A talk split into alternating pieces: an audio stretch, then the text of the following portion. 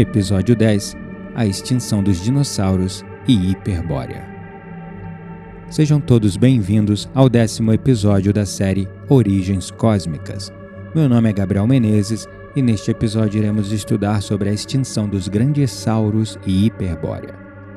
Então, como vimos no episódio anterior, após a destruição de Maldek Tiamat, a Federação Interestelar esperou um bom tempo para dar continuidade no projeto Terra, já que aquela situação tinha sido totalmente inesperada, fazendo com que o sistema solar ficasse gravitacionalmente desestabilizado.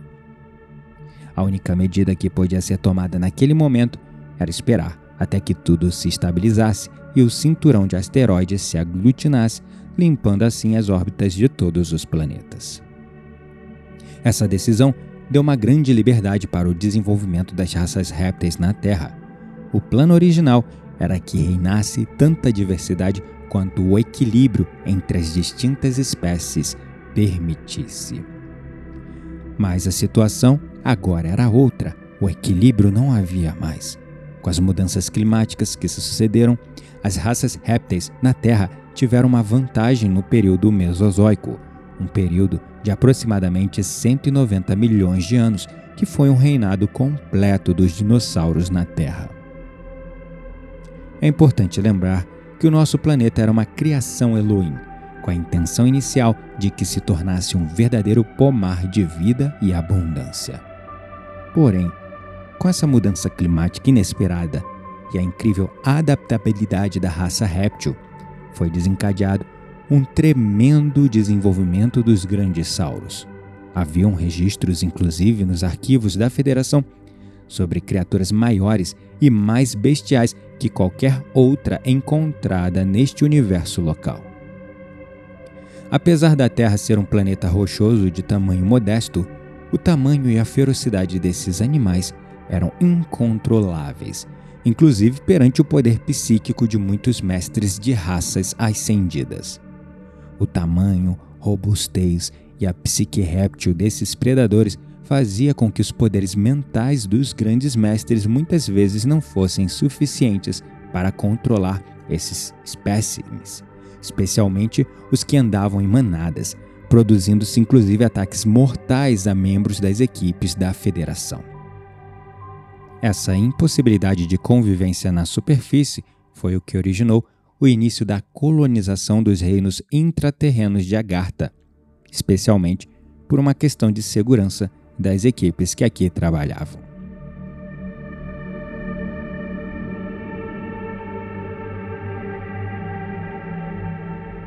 Foram passando-se então os períodos Cretáceo, Jurássico e Triássico, e a margem de tempo de prudência para a continuação do projeto Terra, que a Federação havia dado, passou. Considerando que já havia um reequilíbrio aceitável entre todos os corpos celestes do sistema solar pois seus movimentos já eram previsíveis, o projeto então não podia mais esperar. Outra razão para não esperar mais era que a vibração planetária havia despencado enormemente perante a proliferação dos ferozes dinossauros.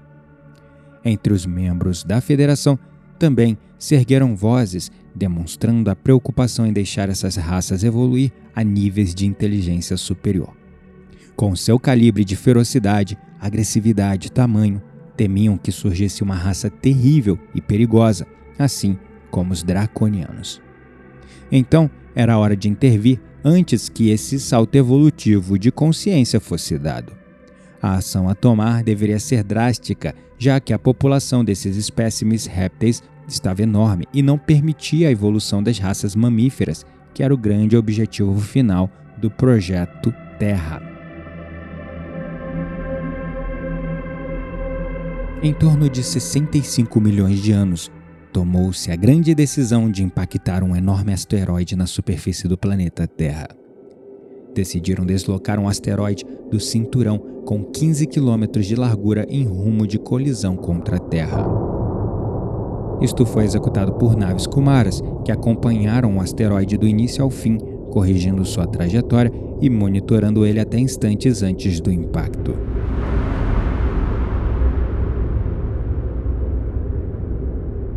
A península de Yucatán, no México, foi o local de impacto escolhido, criando uma cratera de quase 200 quilômetros de diâmetro.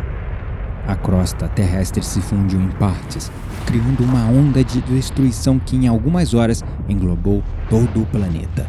Temperaturas de 600 graus foram atingidas em grandes extensões. Se deram também muitos incêndios alimentados pela atmosfera altamente oxigenada daquelas épocas. Aconteceram também grandes terremotos e maremotos.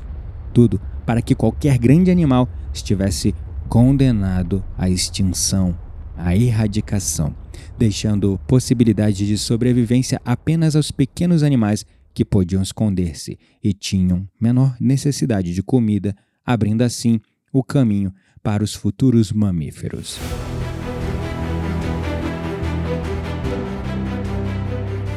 Ainda assim, algumas colônias de dinossauros sobreviveram em algumas zonas conhecidas posteriormente como Hiperbórea, sendo que muitos anos mais tarde, após o grande cataclisma, evoluíram todas as espécimes répteis que conhecemos hoje.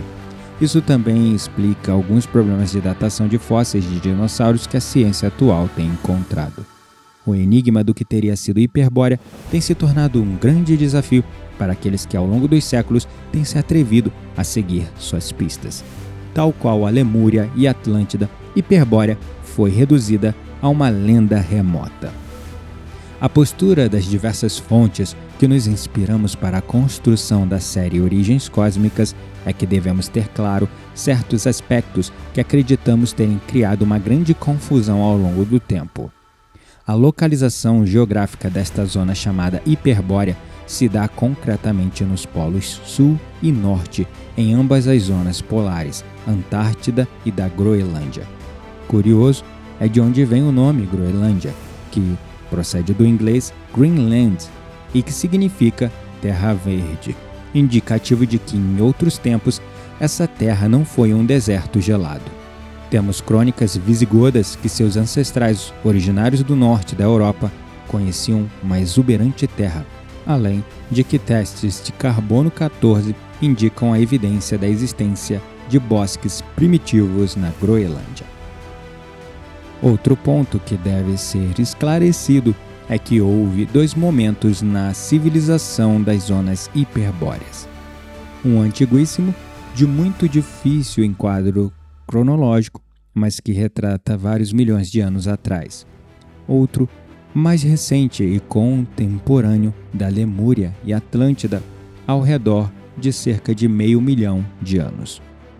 Nesse episódio, nos limitaremos a falar da primeira civilização hiperbórea, de milhões de anos atrás. Esta civilização, depois das primeiras raças que eram consideradas nos mitos dos homens como deuses primordiais, constituiu a segunda raça sobre este planeta que algumas lendas e mitologias muito antigas denominam como semideuses e que, de certa maneira, não estão errados. Mas a verdade é que estas raças chegaram na Terra há milhares de anos a mando da Federação. Era necessário recuperar vibracionalmente o planeta e elevá-lo de nível, já que os cetáceos sozinhos não eram suficientes para essa tarefa.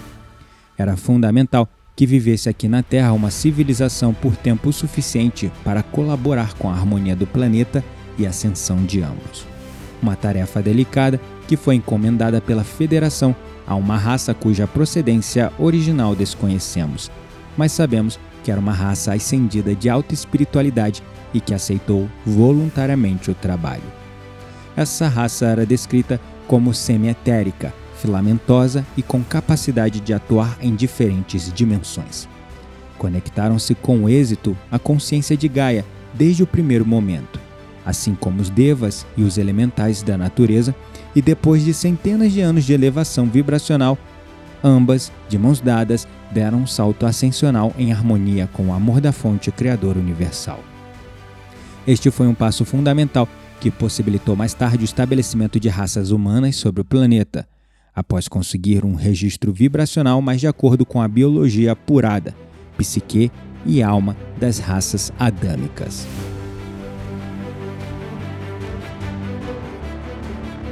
O desequilíbrio sofrido pela destruição de Maldek Tiamat e a proliferação desmedida dos dinossauros estavam, enfim, sanados. Essa raça ascensionada deixou também um exemplo de infinito amor com o projeto Terra. E ao invés de regressar às suas origens, após cumprida a sua missão, decidiram ficar e se estabelecer nas camadas sutis do planeta como uma espécie de anjos guardiões, onde estão até os dias de hoje.